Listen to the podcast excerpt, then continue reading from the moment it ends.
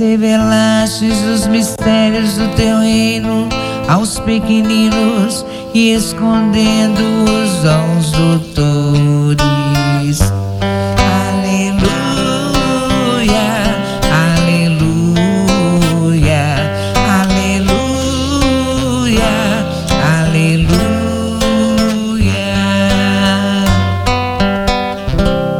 Senhor esteja convosco. Ele está no meio de nós. Proclamação do Evangelho de Jesus Cristo, segundo São Marcos. Glória a vós, Senhor. Naquele tempo, começou Pedro a dizer a Jesus: Eis que nós deixamos tudo e te seguimos. Respondeu Jesus: em verdade vos digo: quem tiver deixado casa, irmãos, irmãs, mãe, pai, filhos, campos por causa de mim e do Evangelho, receberá cem vezes mais agora durante esta vida. Casa, irmãos, irmãs, mães, filhos e campos com perseguições, e no mundo futuro a vida eterna. Muitos que agora são os primeiros serão os últimos, e muitos que agora são os últimos serão os primeiros. Palavra da salvação. Glória a vós, Senhor. Quem deixa a tua vida por mim, teus bens por mim, teus filhos por mim, me encontrarás não tenhas medo, não tenhas medo, eu estou aqui, eu estou aqui. Queridos irmãos, queridas irmãs, estamos celebrando hoje, essa terça-feira da oitava semana do tempo comum. Iniciamos logo após a festa do batismo do Senhor, o tempo comum. Na sua primeira semana, interrompemos para o tempo pascal e agora, depois da solenidade de Pentecostes, nesse último domingo, nós retomamos o tempo, tempo comum na sua oitava semana e vai nos acompanhar até o final do ano, na sua 34 semana. Durante essas 34 semanas, tempo em que a igreja se veste de verde, verde a cor que nos alude à esperança, a esperança de sempre caminharmos no nosso dia a dia, no nosso cotidiano, atrás do Senhor. O Senhor que agora continua a sua missão de ensinar, de curar. O Senhor que o Senhor que se alegra com os irmãos, o Senhor que se entristece com o fechamento do coração humano.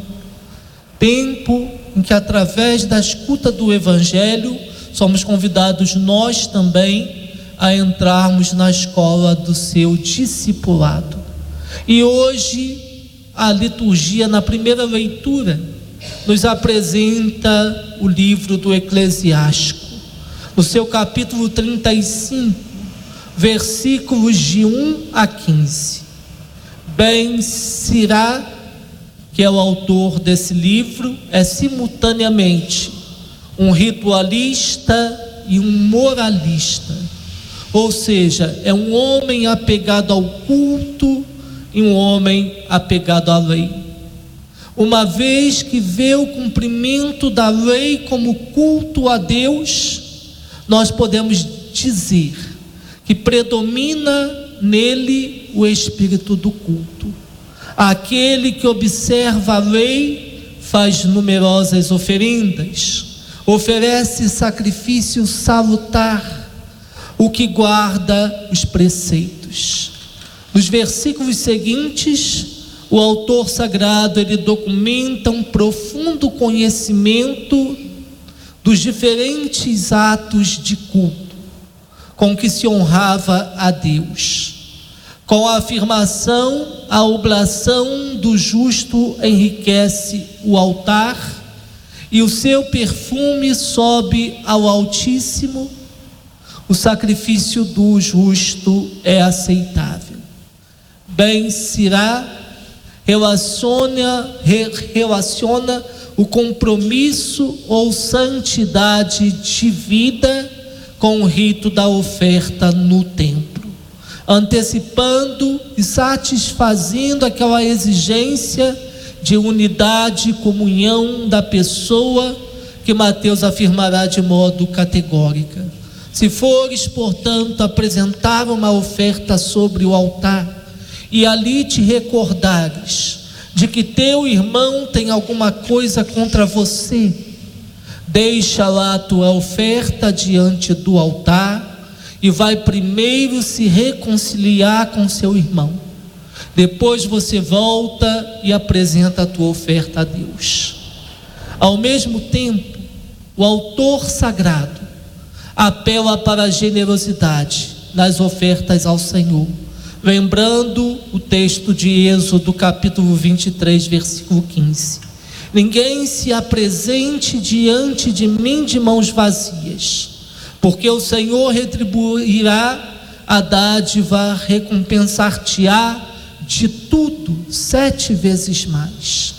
O homem sábio experimentou repetidamente que com Deus nunca ficamos a perder. Já o evangelho que nós escutamos, tirado do evangelho de São Marcos, capítulo 10, versículo de 28 a 31, vemos que o discurso de Jesus, depois do colóquio com o homem rico, deixou os discípulos apavorados.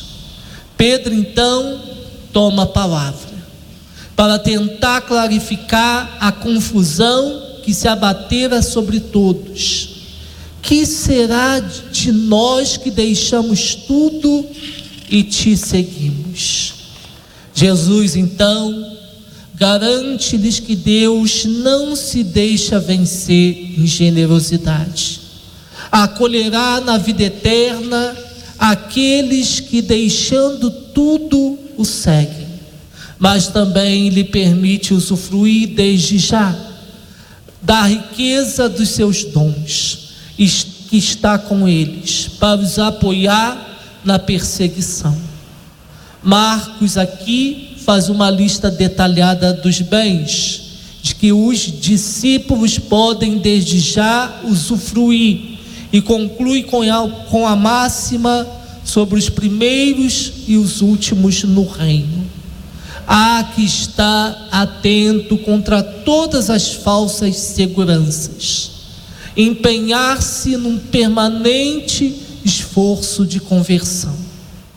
A promessa que o Senhor fez aos seus discípulos de recompensá-los por ter deixado casa, irmãos, irmãs, mãe, pai, filhos e campos por causa dele e do seu evangelho, ainda continua valendo para nós agora. Ele persiste em nos afirmar que a recompensa não virá do modo nem na proporção de que nós esperamos, mas cem vezes mais do que nós imaginamos. Deixar pai, mãe, filhos, bens por causa de Jesus e do seu evangelho significa colocar como prioridade as exigências de ser cristão tornando-se livre de apegos humanos e de idolatrias. Deixar tudo é desvencilhar-se de ideias, planos, preconceitos e pensamentos humanos, racionais, a fim de se deixar conduzir pela mensagem do Evangelho. A boa nova de Jesus para os homens. Para o mundo, esta concepção denota fraqueza e fracasso, e somos considerados como últimos, mas diante de Deus seremos os primeiros.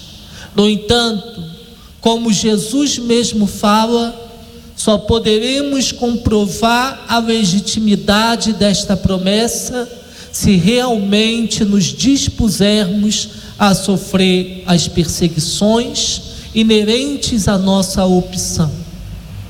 Quem tiver deixado tudo por causa de Cristo, receberá, desde já, também toda alegria, toda paz, toda esperança, com perseguições, e no mundo futuro a vida eterna.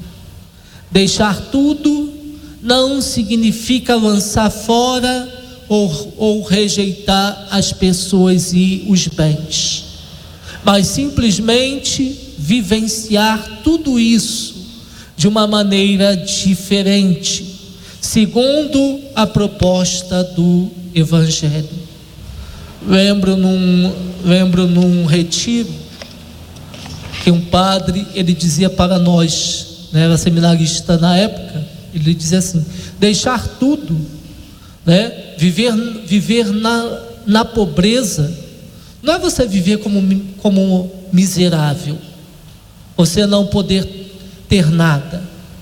A verdadeira pobreza e a verdadeira liberdade é você viver numa paróquia, numa casa paroquial, aonde talvez seja uma casa boa que tenha tudo, um carro novo, e se amanhã você for para uma casa, que é uma casa que falta tudo, uma casa pobre, que você vai ter um fusquinha, você vai ser feliz no seu ministério do mesmo jeito. Porque você não é pegado às coisas que ali tem. Você usa das coisas enquanto estão ao seu dispor, mas as coisas não te aprisionam. Quando nós colocamos Jesus como centro da nossa vida, tudo que nós possuímos adquire um novo sentido.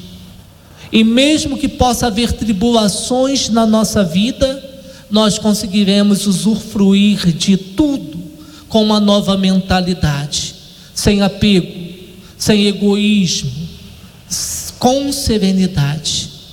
Quando nós nos dedicamos à causa de Cristo, quando nós temos o nosso pensamento, e o nosso ideal de vida voltados para Ele, nem, a, nem as coisas materiais, nem a nossa família podem nos afastar de Deus, porque as coisas da terra nos levam a uma vivência espiritual que faz toda a diferença na condição da nossa vida.